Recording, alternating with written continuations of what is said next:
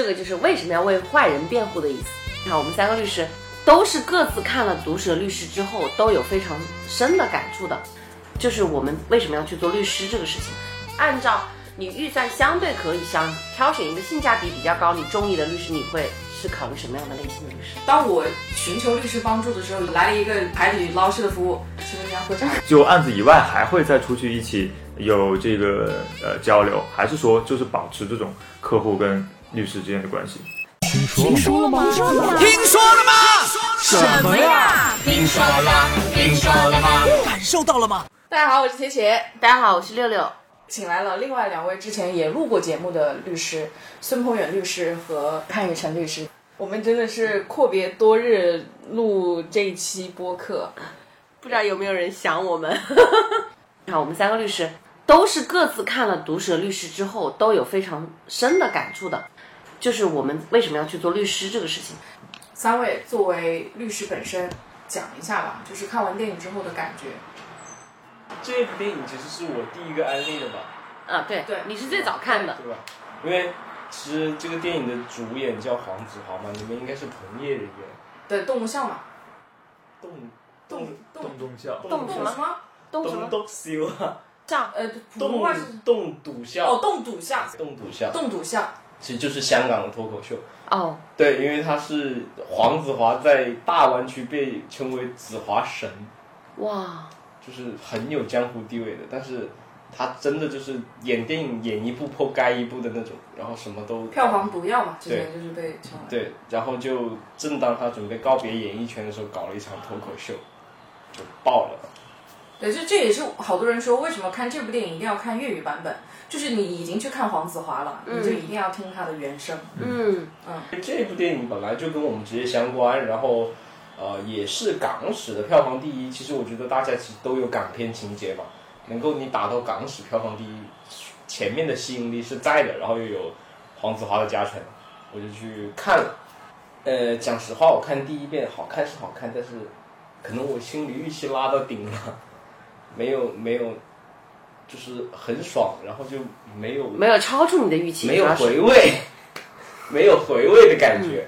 然后，但是这部电影又被莫名其妙的二刷了一遍。其实二刷会有更多的想法，尤其是自己为什么做律师啊？嗯尤其我是一个法学院出来，然后自己又做了别的行业，再来回来做律师的，所以。经常会有一些客户觉得，哎，你好像职业了很多年，其实我都不太好意思把职业证拿出来。对，所以所以你蛮好，青年律师啊。从你的职业证上来看，还是青年律师。青年律师，但是占占了老年律师的福利的那一波。所以回到这部电影，很多初心啊，是我在社会上做别的行业的时候已经被基本上打磨掉了。就时不时要有一点东西来告诉我，哎，嗯我做律师是为了什么？是可能如果我不做律师，做别的行业赚的钱更多。但是你既然选择了这个行业，有一些最根本的东西，其实是需要人，不管是人也好，或者是片段、电影、书，去时不时的去敲一下你。当律师是赚不了大钱和快钱，嗯，赚也赚不稳。如果如果有那种天上掉下来那种天上掉下来的馅饼，因为其实做律师这件事情本身一定不是奔着这个赚大钱去的，赚钱我觉得还是可以达到，赚大钱没可能。你想想看，要多难的案子，多大的标的，多么复杂的这些事情，然后人家愿意付那么高的律师费的，其实可以说，我觉得啊，那种那种肯定性，包括我们如果要去说做那样的案子，可能就是脱层皮，甚至于到最后也拿不到那么多的钱。所以更多的情况下是我们在一个一个的帮当事人解决他们的烦心的事情，而且不好解决的事情。所以对我们来说，可能消耗的时间和精力不少，而且赚的钱可能没有我们理想的那么多。所以赚快钱，我觉得这一个作为我们当时要做律师的初心，赚大钱是我认为是不大可能的，对吧？对啊，因为我没有做律师之前，我自己想法是三十五岁退休，做完律师发现可能六十五岁都退不了休。哇，那你之前的职业很赚哎。呃，确实是享受了一波时代的红利。其实做律师就不会想着退休了，因为这一辈子都会是想着，我我哪怕是我就是已经到了退休的年龄，只要我还喜欢做这件事情，我还能做啊。嗯，对。那个时候我们不需要，就比如说一定要跑法庭，对吧？或者说我一定要去跑立案这些具体的事情了。我们带团队了，而且我们已经可以开始做谋划层面的事情了。就这个事情是我们越老越觉得，可能我们愿意去做的事情，才有可能来来做律师。就我想听一下孙宏远律师，我可能跟那个潘律师有点不同的是，在于我是从法学院一毕业，然后就呃投身律师这个行业了，然后又恰恰我所做的业务的范围就是诉讼，然后包括刑事辩护这个业务范围，跟剧中的那个其实是比较相似的。那当然，在一开始职业的时候是非常忐忑的，就有一个类似于剧中有一个方家军律师，那个女律师，嗯嗯，她其实面对这样一个呃刑事案件的时候，她是有一点这个想要呃能抱到这个林律师的大腿，然后能够让自己的压力小一点。其实我们我不知道在座其他的两位律师啊，但我刚职业的时候还是实习阶段的时候，其实是有类似的这种这种呃情感的。当我面对一个很复杂的案件，我不知道我能不能为当事人去处理好这样一个复杂的争议的时候，其实我也是希望能够找到志同道合的，能够一起去，呃，身边有一个团队，有一些有一个 team 能够一起去完成这样一个工作，所以也是为什么我们能够认识我，我觉得也是基于这样的一个呃这个基本的情况，然后所以我在看这个这个剧里面的时候，一方面，当然我现在可能会把我自己这个。在看到剧中人物的时候，把自己对标成林律师，但其实我也有过方家军律师的这样一个阶段。那我也觉得，在不同的阶段，然后不同的这个经验，然后你去解决当事人的争议的时候，你其实是是不同的一个层面去解决的。所以也是说，律师一直在成长，然后林律师也有一个成长的过程，最后救赎了自己，也帮当事人去呃这个维护了他的正义。那其实我们每个人也是一样，我们也有这样一个自己的成长的一个过程。我们在每一个过程中，也就是尽全力去为当事人去争取他合法的权益。所以我其实我只看过一次这个电影啊，但我觉得其实我在看的时候是很有感触的，因为我在每一个剧中的律师身上，好像都能够看到一点自己过去的影子。所以是一部我觉得还是很很 OK 很赞的一个电影。嗯。其实我在看这个电影的时候，我也在对号入座。潘律师就很像是那个林律师那种感觉，就表面上看上去有点放荡不羁也好，还是说就是不太正经也好，但实际上他内心啊，对对对对，你刚刚那个表情就已经就是那个人设了，那种很像。然后，但实际上内心他是有他自己的追求，而且也不是说为了。钱或者为了什么某些个人的方面的层面的东西，所以所以我觉得这潘律师非常像，然后孙律师就特别像那个为了钱的那种律师，不是不是，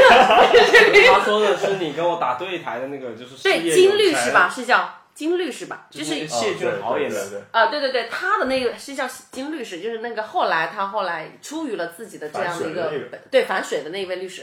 就是当律政司请的那一位，好，然后那一位律师这给我的感觉就是。他的内心是非常的，对他就是那种我们传统意义上的那种，那种怎么说呢？精英律师，然后呢就非常本守着自己的初心，是正义，追求所有东西，专业是第一位的，所有东西我都是基于我的专业。如果我受了这样的一个委托，我一定是忠于我的这个委托人，然后我一定是按我的这种整整个的这样专业流程来，是非常正气的那种人。我记得他在电影里面有一句话是说：“我坚持的是一种程序正义。”对，对，就是这样这样的感觉。但是他的就是这种正气的的底层，他也有一个东西，就是他也有他的情感的这个部分，但是他他也在跟自己在做搏斗。为什么他最后跟那个林律师讲了一句？他说：“我觉得虽然你这样做很不专业，但是我还是愿意去帮，就是来做这件事情，因为他知道他内心深处的底层是这样的，他只是表现出来，他希望要更专业一些。”就是我觉得他们俩是一类的律师，就林律师和金律师是一一类的律师，只是说他们从我们外表上看上去是风格完全不一样。嗯，那你要是一个就是对这个法律行业，不问你了吧？我问姐姐，你要是一个就是你现在有这么一个事儿，你想找律师，你会找哪一类型的？首先，我不想有这种事 儿，是不是？是不是再有一点？送命题之类的，你要考虑一下我啊。考 考虑一下找你是吧？呃，有没有我这个选项，潘律师？呃，你是属于那种大佬型的，就是你付费能力够的话也行。没有，那就是他你的意思，这两类律师是吧？嗯，就你和孙律师这两类律师，要且且选择一个是吗？呃，你我觉得我先说一个，我我先说一个讨巧的回啊答，帮姐姐把这个就是 bug 给堵上。就是我们国家可以委托两名代理律师，然后先把这个先把这个漏洞给堵上。你现在就你有没有考虑过，他有请两个人的钱，他干嘛不直接找收入？哎，这个干货蛮多的，我第一次知道可以请两名代理人，你你钱多的话，你可以请很多个。出庭的人员只能是两名。对，我觉得其实这个是对于普通人来讲，在选择律师上本身的一个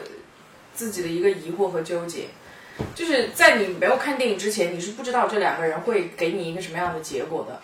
就是像刚刚潘律师讲的嘛，其实我觉得可能大家最实际的就是你到底有多少的预算，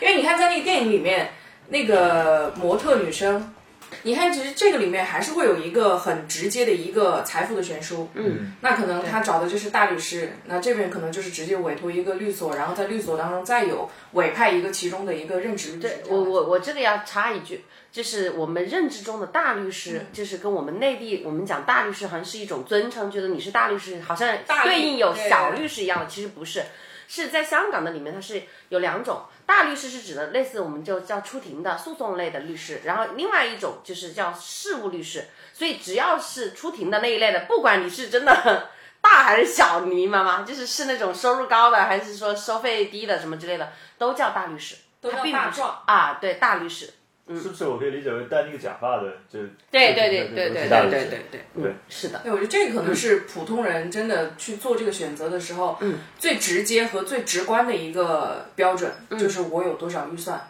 嗯，这个可能是就真的是要来做选择的话，我当然如果我的预算越高，我会去请一个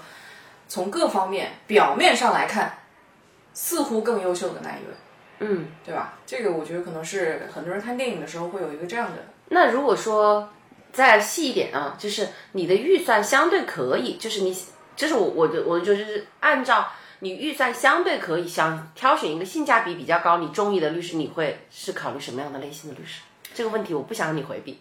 如果我是一个完全小白的话，我嗯会更倾向于老律师，对。年纪大的那一位。对就一定是我要找医生的话，我一定也会找一个资历更深的嘛。嗯，这个所以年纪你就认为这是资历更深。呃资历就是资历，单纯的你的职业的经历，嗯那你怎么去判断他的资历深还是不深？以什么不是这是来考我的那个。我们想知道嘛，我们想了解当事人的心态。这这个 这个不是都是公开的吗？就是你在这个啊这个这个行业职业多长时间啊，还有然后做过多少案子，案子哪些大案，这个是、是可以查得到的吧？嗯，你要专业给我一个，是不是要给我一个 brief，然后我看一下？要给你一个什么膜吧？对手卡还是对膜卡？之类的这个律师摩卡。律师膜卡但是你有没有考过考虑过另外一种情况，就是你理解的这种资资历老到、年龄老的律师，你去找他的时候，结果人家让你感觉到冷冰冰的，但是这个时候从你你从那个老律师门口出来，突然碰到了我跟孙总这种海底捞式服务的律师，价格又便宜，我跟你讲这个快乐歌。也没有那么便宜，好吗？因为我觉得这个问题啊，你如果问一个比如说二十出头的小姑娘，可能她会，但对我来讲，我觉得已经到这个年纪，应该是要结果了。就是单纯的说，如果就电影来讲的话，我觉得普通人啊，他可能更多的考虑的，真的就是他的年限。你经历过哪些大案，甚至是你经历的这个，包括你主主要打的是哪方面的案子，然后你在这个领域当中有打赢过的案子，包括会不会有一些类似的情况，你能够给我提哪些建议？那一般到这个阶段，他还是会有一个基础的判断吧，对吧？所以我觉得这个可能是普通人在看完电影之后的他大大概的一个这种想法。嗯，那我我想问两位男律师，你们如果是你们自己的事情来找律师，假设啊，你们不是专业律师，不是你们可以自己接的，你们会从哪些角度去选律师？不是，我觉得，因为嗯对于我们来讲，我们毕竟从业了这么久了，然后我们如果是有一个案件，哪怕比如说我是做刑事案件的，我我有一个朋友要离婚，嗯是吧？我肯定会在从业的这么久的过程中，我会认识一些相关的领域的其他的律师，我本身就会有就是有目标的在这里再去选择。而且且刚刚提到的，其实不管是剧里面也好，还是且且也好，刚刚其实是漫无目的的。可能我在长沙市，长沙市比方说有呃六千或者八千律师。我是不知道这六千个人里面我去找谁的。嗯，你像剧里面那个，他甚至是直接找到了事务所，他不是直接找到律师。对对，所以在这种层面上，本身就是我觉得我们这个行业相对来说还是比较闭塞的。嗯，呃，包括我们本身律师制度也不要，也不允许我们去对对外去宣传呀、售宣传或者是、嗯呃，就是这种商业性质的商业性质的这种宣传。是，所以本身对于普通的这个这个呃群众来说的话，他是不知道，哎，这个律师他做什么案件，他做什么案件。对称啊。对，嗯所以我觉得刚刚茄茄有一点讲特别好，就是他可以去那个呃裁判文书网搜过去经手的案例，然后看这个案例是胜诉是败诉啊、然后看能不能找到，或者直接呃把自己的这个案情如果能够有一个概括的一个梳理的话，可以就这个案情再去。搜索，那么搜出来可能这个区域内有几个律师是做这类案子的，而且已经胜诉了的，可能这样会更加有针对性一些。但是这个也需要时间成本，也需要一定的，对吧？对，嗯，所以可可可操作性可能也不那么强。嗯，所以对我来说，我觉得就是刚刚就是结合茄茄讲的，如果说我我站在一个我我要为我自己的家人来选律师的角度，我可能就是呃，首先要因为现在我刚刚大家聊了这么多，包括资料这些的，我觉得是普通的一个项目。第二呢，就是我我我自己的个人感受是偏。首先，第一点是看这个专业领域。首先看这个案子是什么专业的，就是、呃，正常来说，不是说这个人他有多少年的年限，然后因为没有谁是可以真的做到万金油那么厉害的，所以我觉得首先第一点是看这个标签会更好。有有可，当然我也许是自己带入了啊，就是呃，因为现在目前来说。每一类的案件现在都已经细分了，我们律师也有这样的专业行业领域的一样的一个细分。就我可能跟上面三位都不太一样。嗯。呃，我不管是选律师还是我选客户啊，嗯，我其实多少有点像择偶，看感觉，看感觉。嗯好随意哦。不是这这个真的不是随意，就是有些客户吧，他虽然有钱，而且上来就以本伤人的那种，但是他就是让你不舒服。这个不舒服从你第一次接触他到可能后面办案子，都会有这种不舒服。所以你现在讲的是我们怎么挑选客户？不，其实我觉得客户对律师也是一样的。啊有些律师虽然你很牛，但是上来给人的感觉就是我嗯，就不舒服啊，就不舒服，嗯，就可能觉得你是以一个专业的制高点、知识层面的制高点，可能你说的是专业，但是就是让人觉得不舒服。嗯，哎有一些，所以我刚刚其实问茄茄，有问他，就说你是喜欢海底捞式服务的律师，还是这种冷冰冰的老律师？因为我见过很多年轻律师啊，其实他的专业水平可能就是他最多也就是办案经验没有老律师多，嗯，但是他的专业水平也好，或者他为客户的用心程度也好，对，包括性价比吧，肯定是完全不输。对，完全不输。所以我接触了很多客户，其实他们在接触我们团队的律师之前，也接触过很多的老律师，但其实最后成交我是有一个售后回访的，就是看感觉。讲到这个，我就想起来那个《傲骨之战》第四季还是第五季里面有一个情节，就是有一位黑人女律师是刚刚从法学院毕业，然后到了这个律所，接的第一个案子就是一位毒枭的案子，嗯，是这个毒枭直接指派说我就要他做我的代理律师。当时整个律所都非常的惊讶，甚至是因为他接了这个毒枭的案子之后，陆陆续续又来了很多其他的案子，都由他来做代理，但是他只是一个法学院刚刚毕业的实习律师。就这个，我觉得可能就比较契合刚刚潘律师讲的这个，就是感觉。嗯，对，有可能。就是你这样想起来，我有几个，就是就是之前的那个我空姐那个 长沙那个男子那个空姐案子，我记得当时那个原配其实让刚刚来我们律所的时候，他其实来了，他来了几次，而且咨询了几次的。他很冷，他其实当时没有感觉，让让他感觉就是他他想要选择我，然后他说他他一直给我的传递的感觉是他说，呃，抖音上面，然后那网络上面、微博上面好多人都在给他推荐律师，甚至于就律师自己在分析这样的一个案子。他说他他见了太多了，他一直给我传递的就是太多了，我都不知道怎么选。但他后来又找了我，找了我。当然，一方面来说，就是我觉得一方地地理优势肯定是在的啊，就是长沙的这个本地的一个优势。第二个，他他说跟我沟通比较舒服，而且他来了一句你也还有意思。有时候很奇怪，这种类似于这种大案子，反而就是让我就感觉到就就是你你并没有说，因为可能啊，律师之间真的我们在关起门来说，就是律师之间的专业差异不会很大。我说实话，每个人专业差异不会很大。但是律师之间办事的方式、办事的这样的一个靠谱的程度，是不是上心？对你的这个案子是不是上心？对你这个人是不是契合？那就是每个人不一样了。所以更多的时候可能就是潘律师说说讲的。那既然大家专业都差不多，都是一样，或者资历什么的都差不太多，然后那我就选择一个我就是看上眼、看不对眼的，就是有点像那种恋爱找伴侣一样的，可能是这种。嗯，所以这个就是呃这个比喻来讲的话，相互的一个选择本身就是千人千面。是的，我记得我曾经有一次，我怀孕的期间接接接待的一个女客户，当时因为我我也可能是因为在怀孕吧，然后我讲的东西可能就是当时想的也劝着她先暂时不要离婚啊，然后我讲话了也没有那么咄咄逼人之类的。其实我平常讲话语速也很快，其实有一定的压迫感的，也不是很力霸的那种。后来在第二年，他又真的想要去要准备嗯那个离婚，然后他选择了别的律师。有一次到我们律所来跟我聊天的时候，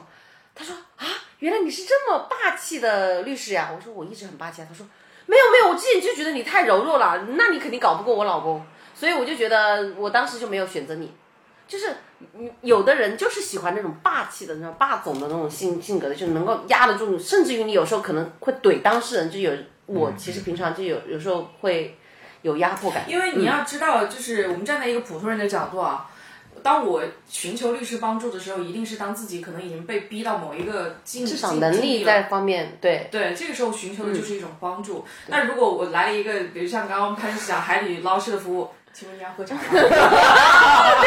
对，来，我们他干嘛要求？好吧？就你都没有我强。说说出你背后的故事。对，就这种这种状况，你就会觉得我我我是来找了一个心理咨询师嘛，我就要解决最实际的问题嘛。对是的，我想就这个问题问一个啊，就是、呃可能主要是问两位律师啊，就是你们刚刚提到的这个跟当事人之间第一次见面是怎样的一个呃关系，和以后在代理案件的过程中，你们跟当事人会有一个就是朋友之间相处的关系呢？还是说还是就是客户和律师之间的关系？就是因为一开始可能冷冰冰，但你可能代理他的案件过程中，你们毕竟会经常去沟通，毕竟会经常不管是就案子也好，还是就其他的生活上面层面的东西也好，可能会有交集。那你们是会希望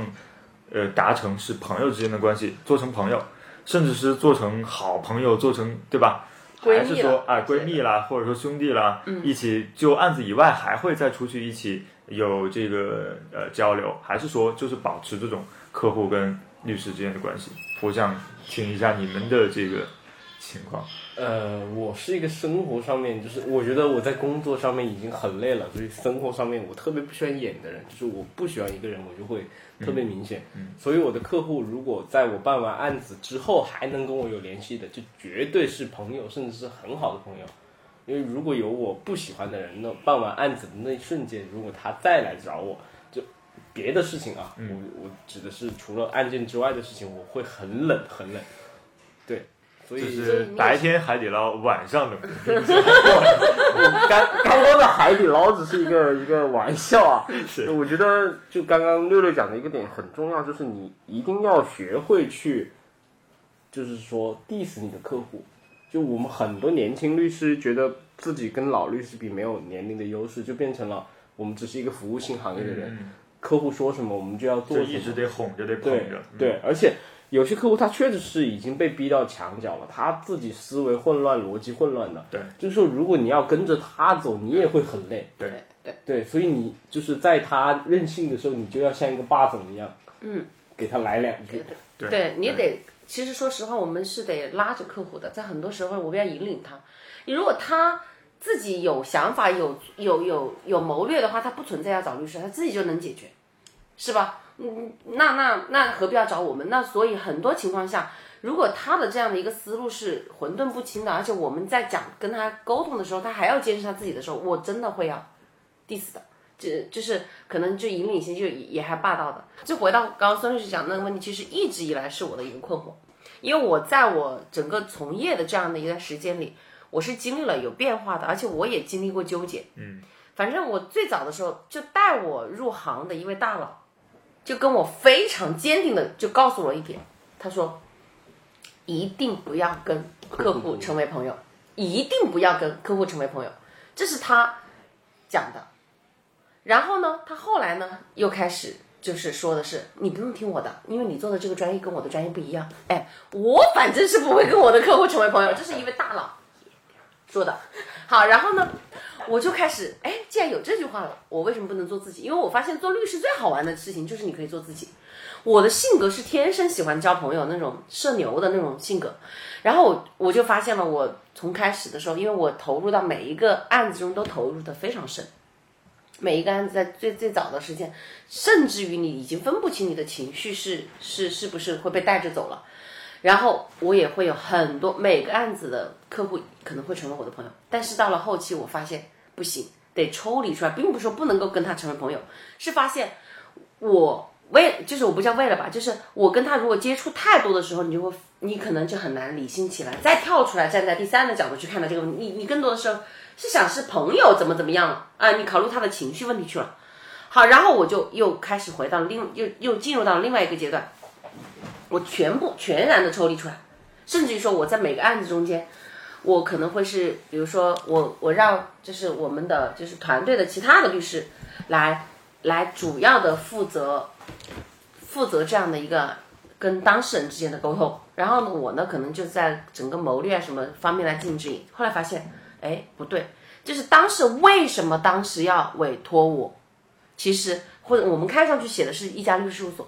好像看上去也可能是他委托了我们的这个团队，但是实际上他冲着我来的。我不管他是不是想成为我的闺蜜，但是从这个角度来说，我不能够给他抵，就是就是全然的抵触他情感类的连接，尤其我们的婚姻家事客户，他一定是希望有连接的。如果我没有办法跟他产生共鸣，没有办法，所以我后来就折中到了一个点，就是。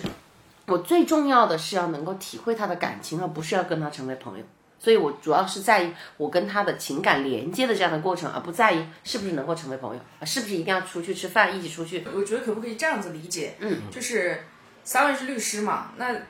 你三位透露出来的这种观点啊，就是作为普通人来讲，那我如果有一天需要挑选律师的时候，我是不是在不同的领域去看感觉的时候，就应该是不同的标准？对，比如说不同的专业不太一样，更应该是冷静客观的状态。是，比如说婚姻家事律师应该像你这样，可能我就是一个娓娓道来的人，然后相对来说这个语言上会更加的温柔一些，然后更有情感一些。只能说有情感一些，语言上面并不能是娓娓道来的那种。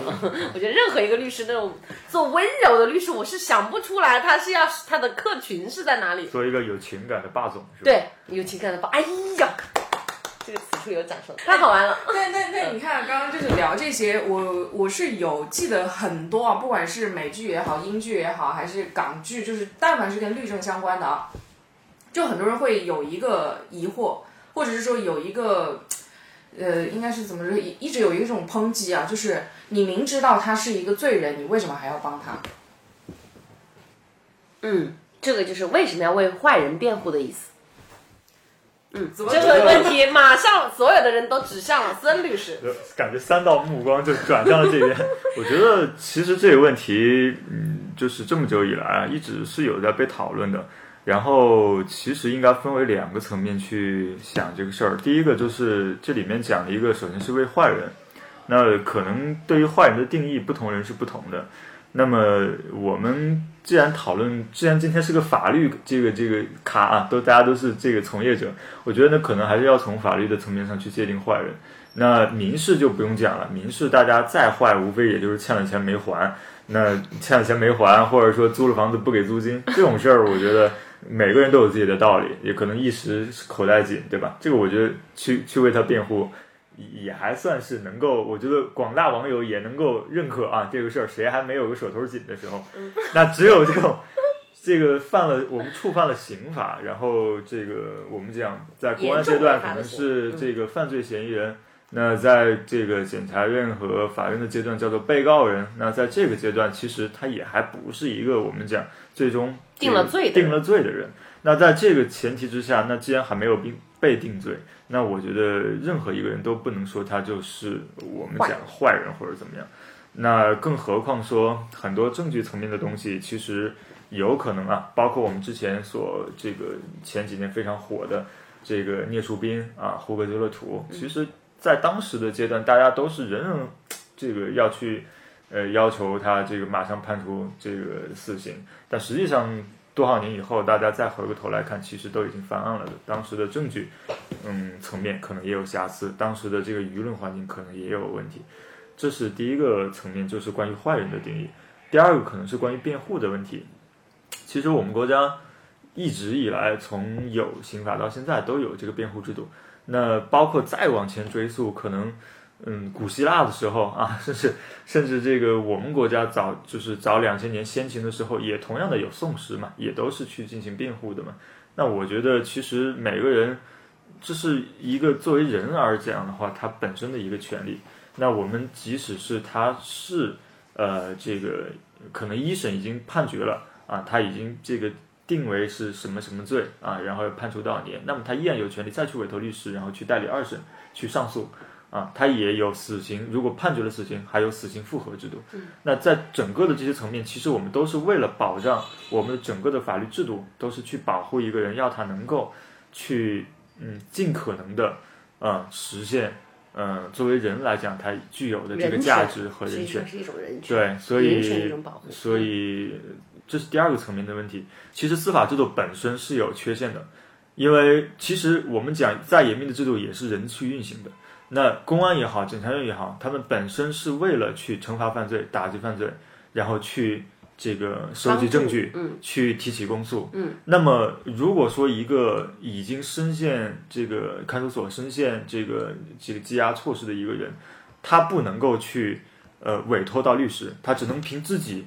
隔绝在看守所里，他去为自己进行辩护，他的这个是非常有限的，嗯，他不能够接触到外界，他的所有的一应的可能跟犯罪相关的东西，全部这个扣押在办案机关，那对他是非常不利的。而在这个时候，如果有一个代理人或者是我们律师啊，能够去为他去收集他无罪或者是最轻的证据，其实是我觉得是对司法制度的一种补充。也就是说，在这种情况下，我们律师并不是说我们一定要这个，就是我们是做对抗或者怎么样，而更多的是我们也希望能够追求到一个相对啊公平正义的结果。所以，其实这个电影里面也是一样嘛，这几个律师收集到了那个矿泉水瓶，这是之前公安机关没有，就是香港的这个呃控诉机关、办案机关没有收集到的证据。那如果是这个单凭呃这个嫌疑人本人他在监狱，他更加无法去实现这样一个为自己辩护的过程。那最终这个案件的结果可能就没法去。呃，达成一个相对的公平正义，我觉得这也是我们律师辩护的一个价值所在，也是我们司法制度的一个呃这个这样建构的一个意义所在。对，其实看《独生律师》中间的整个这个案件就可以看得出来，如果说我们每个人只要认为公安抓了他或者什么的，或者他有嫌疑，你就觉得他是一个坏人，那就你看一下那个《毒舌律师》中间的这个案子，那个妈妈，我们看上去就是他虐童。是不是他就是个坏人？其实对于他过失，对，就是他的过失行为导致孩子，嗯，对，第一次庭审来讲，他还有一个证人保安大叔说：“哎，我看到了，看到了，就是他在那里。”对，然后这个呃，钟建华，钟建华，他还有不在场的证明，嗯，那你又没有别的证据证明有第三个人进入到了你的这个家庭住宅，那显然这个案子其实一审判决他有罪的时候，我觉得公众或者是没有。真深入了解案件事实的人是觉得这个判决没有问题的。那我觉得，在某种意义上，我们要实现正义，一定是要在抗衡，权力之间是要有有抗衡，我们的力量之间是要要要有的，就是所以为什么我们一直在刑事的案子中间，刑事那个刑事诉讼法里面，我们一直在保障这个律师的权利，就是因为他要对抗公权力机关的时候，一定要保障律师的权利是代表着当事人的自己的权利，这边要要抗衡的。另外就是程序方面的正义，也是需要专业人士来实现的，不是说，哎，我觉得假设就即便我是一个。一个坏人，或者我就是做了这个实体上的这个伤害别人的行为，你也不能够不依任何程序，因为你就知道这是我杀人，你就把我判刑，或者就是这样的。所以所有的东西都一定是，一方面权力要有制衡，第二方面我觉得是要有程序正义的。这就是我就认为，都是律师就为什么说要为坏人辩护？这个模特妈妈她其实就在传统意义上她就是个坏人，但是最终发现没有。由于律师的介入，他其实并不是。其实一开始以为他是坏人，后来发现他不是。对。那这个其实就非常恐怖了。对对。嗯。而且这个是因为我们为什么很多人觉得说这件事情一开始好像黄子华他作为这个代理律师，他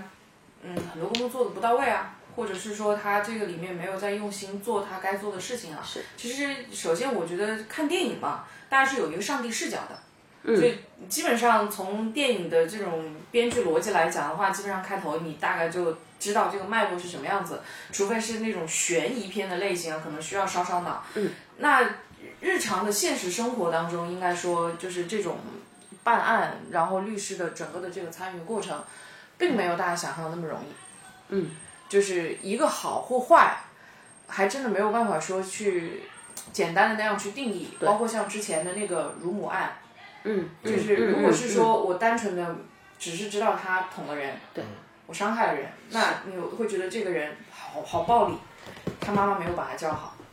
他一定是一个被惯坏了的孩子。但是因为有了前因后果真实的被披露出来之后，大家才会把这件事情能够做一个理性的区分的看待。嗯，这个可能是，呃，就是现在电影里面它的这个呈现也会让就是。角色更丰富，也更立体，而且也能够让整个的这种逻辑脉络相对来说更趋于现实生活当中的这种理智。对，对，尤其是这种，我其实看过很多为什么要为坏人辩护这个话题，其实感觉都聊烂了。嗯，但是每次都有一些自己新的想法，比如说什么叫一个坏人，坏到什么程度的人才叫坏人？呃，很多很多时候，我觉得我们律师。不是单纯的说为一个坏人辩护，而是这个坏人可能他坏的程度仅仅是打了一个人，但是你现在的证据告诉我，或者你公诉人员告诉我，他坏到程度是杀了人，那我律师的作用是不是要告诉你们，他没有那么坏？嗯嗯，不管是不管是从实体上或者从程序上，我觉得这就是律师的作用。再一个，我们回到那个电影，其实有一个细节，就是回到我们刚刚讲那个陪审团制度。很多人之前也会问过我，就说：“哎，有了陪审团还要法官干什么？那法官是不是就偏向于一个摆设了？”嗯。但他们陪审，我记得应该是这个顺序，我不知道有没有搞错。他们陪审团是只管定罪，对，量刑还是法官来的，所以也就是不用担心说，呃，这个完全就是靠朴素大众对法律的感觉，对这个人的感觉，靠 common sense 而撇开了法律的东西。其实还是有一个很好的结合。再一个，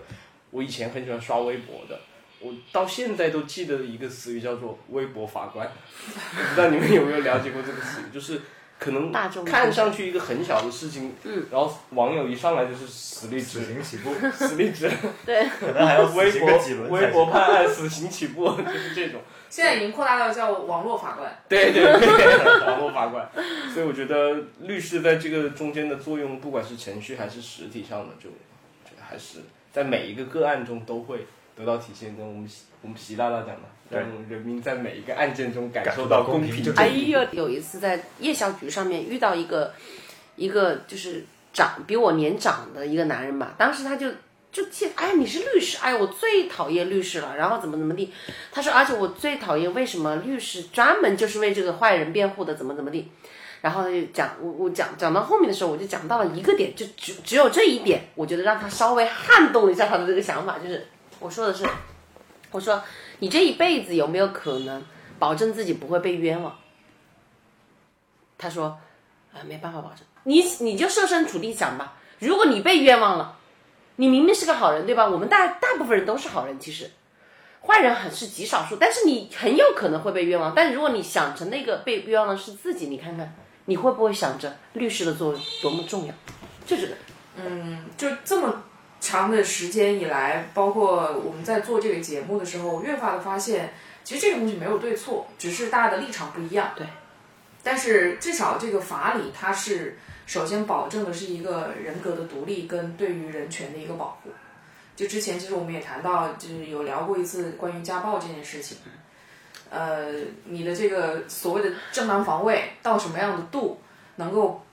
认定为正当防卫，什么样的度是故意伤害？其实这个对于双方来讲，都是从法理上对于人权的一个保护。我觉得这个可能是大家当就是比如说看电影看的越来越多，然后对于就是法理的了解越来越多，可能会更理性的去看待的一个，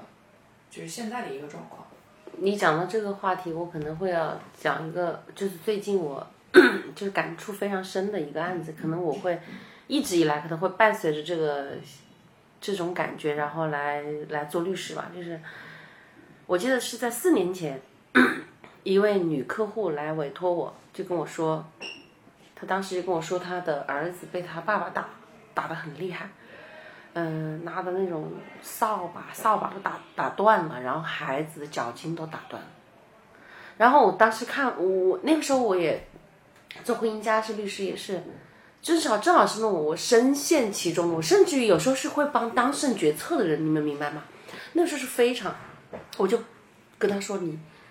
你一定不能再忍了，一定要怎么怎么样。然后那个时候我就劝他一定要，不管怎么样，先把婚离了，然后逃离出，而且我跟他讲了，逃离出那样的一个困境。但他当时有很多种原因没有，没有去做出这样的一个选择。他说我觉得怎么怎么样，就是什么原因啊？这就不讲了。后来就在一年之后，她又来找到我说，她老公在他们家里的楼楼的那个地方设了一个很大的一个平台，那个平台上面放洗衣机，放很多重物。他们家是十几楼，他说如果不好的话，那个东西会掉下去去砸到别人。我觉得我的这个当事人是非常善良的，他也在考虑别人的这个权利，所以我就跟他说，我陪你一起到相关的部门去反映一下，看能不能把它拆掉，是吧？然后怎么样，我还陪他去了。就在那一次之后，他又开始想了，哎，我这样的男人就是天，他们当时没有住在一起。他自己住出来了，好，然后后来呢，他就他跟我说，但是那一段时间，因为这件事情又处理好了，我陪他到公检呃派出所啊，然后把这个事情给给了结之后，她可能她老公又在求她复合，她又回去了。其实那个时候我已经开始 diss 她了，就是我跟他讲，你为什么还不离婚？好，还不离婚，然后一直到了两年前，呃，一年前两年前，对他找我的时候就跟我跟我说，这一次他被。她她跟她孩子在家里，她被那个老公家暴了，孩十当时孩子十七岁，就那个十四岁被打的那个大儿子十七岁，然后被打，看到了，她说我孩子也很崩溃，也打了他爸爸，就是这个事情让她就觉得非常的，就是觉得很崩溃了，这一次一定要离婚。好，然后我们收集了所有的程序，我们也开具了。告诫令也搞了人身保护令，但是我们在这个案子的整个的推进过程中，发现举步维艰，就是她的老公一直在向相关的部门投诉，而且在法官面前演示出演出来他是一个非常爱他老婆、不舍得他老婆的这种表现，然后给别人的感觉可能就是觉得这个老公还是可能有的救，而且在司法判例中我也跟大家讲过，第一次大概率也是判不离，我也跟他讲过。但是这这就在这一次判了不离之后，这个我们的当事人，我当时是知道当事人肯定是不满意的这一点，但是我提前是跟他沟通了很多次，我跟他讲，我说你反正要注意一下怎么怎么的，要注意人身安全。后面也出现了她老公又尾随她什么这问题就不讲了，就在三天前，然后这位当事人跟我发了个信息，说他大儿子满今年满十八岁，刚刚满的，服毒自杀。他说。在遗书上面，这个内容我不好方便讲，但是他的他的孩子绝对是因为父母的感情的这样的一个牵扯，他妈妈离不掉这个婚，当这个他妈妈离不掉婚是我的当事人跟我讲的，但是我觉得有很多复杂的原因。他觉得主要是没有办法躲开他爸爸对他妈妈的这样的一个纠缠，所以他根本非常痛苦，他实在是受不了了。所以这个案子，在我我当事人是对我肯定，对于所有的他说他要投诉所有的人，包括法官、包括律师，所有的人他都投诉。我那天也陪着他在医院里面，我任他讲，因为我没有办法来这个时候告诉他，我其实也做完了，我尽了我所有的能力做了所有的事情。我作为律师，我应该做的事情我都做到了，我也没办法告诉他，其实法院也是按照程序做完了所有的事情，因为从情感上他就没办法接受。换成任何一个人，在这种情况下，所以这就是我觉得我作为律师，我觉得我我遭遇了我从业以来可能最无奈。最大的无奈。第一，这个孩子没了，没有人可以再挽，就再来去知道这个这样的一个家庭造成什么样的影响，接下来他的生活会怎么样。第二，接下来还会面面临着接下来还是要再去提起诉讼，然后判决离婚啊，然后这些东西的过程。第三点，我也没办法向我的当事人交代我我到底是尽了我的能力还是没有，我没有办法向他证明，因为他肯定是要看结果的，没有离得了婚，你律师怎么样都有责任，所以这个事情是让我觉得我很无力的。当然，我也不想把今天本来一个比较欢快的一个气氛啊打破，但是我就是讲到这一步的时候，就是可能我会在很多时候我就开始觉得，嗯。要开始跟律，可能跟当事人以后也就是包括自己，第一情感上面要有一定的距离，这是第一点。第二点呢，你在帮他的过程中，你要你也要告诉当事人，你不是可以什么东西都做得到，你只能做哪些事情，要明确的告诉他。甚至于说，如果你帮，你觉得这一点他完全的没有办法接受你的这个预期，我讲的比较残忍啊，就是。可能也不要接受这样的委托。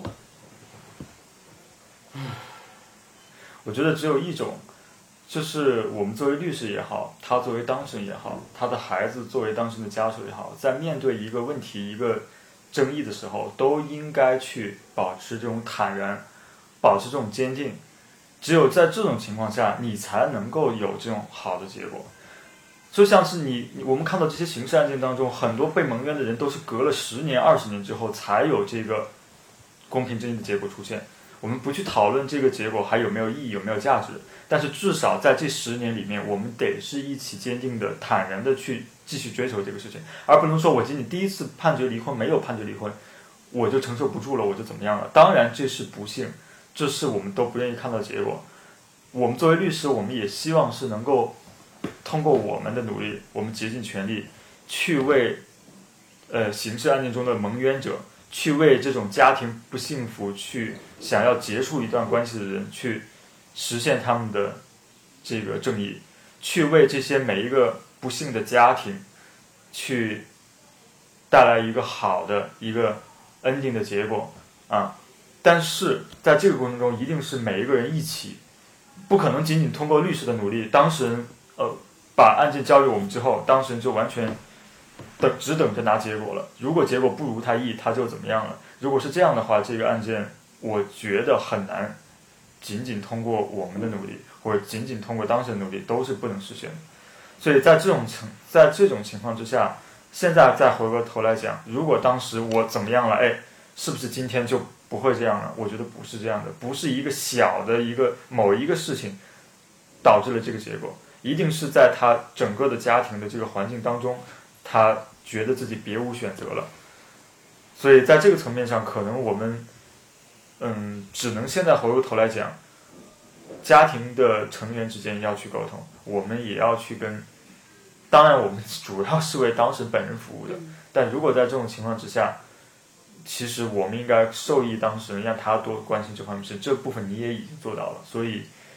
其实我觉得不必要有太多的对自己的这种怀疑和否定。那其实我们今天在录这期节目之前，我跟六六有讨论过，就是我们很怕把它聊成一个自己人的自嗨。嗯，但我觉得其实，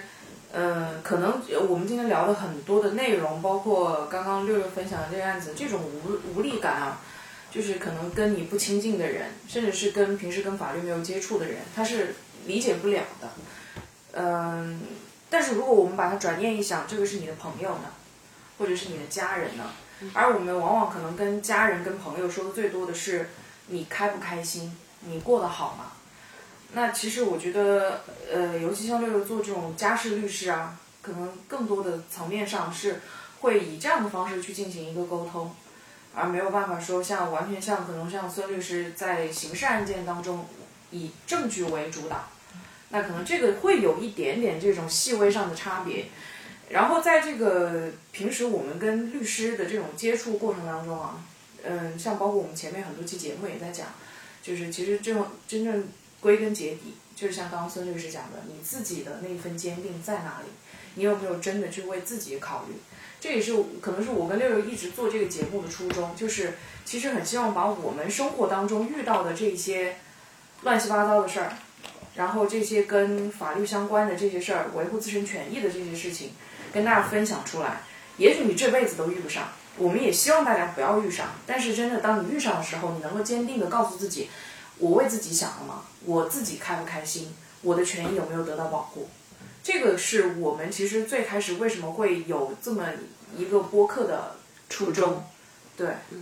真实可能是我们这一个节目最想要表达的东西，所以也不是说为了普法，更不是为了什么别的什么宣传这些东西。回到本源，有人想跟我们一起聊的，我们就会想跟大家来分享。今天这期节目就到这里，谢谢大家。谢谢再见。欢迎到苹果 Podcast、小宇宙、喜马拉雅、芒果动听、未来汽车 New Radio、网易云音乐、荔枝播客、蜻蜓 FM、云听，搜索节目名称“听说了吗”，收听节目的完整内容。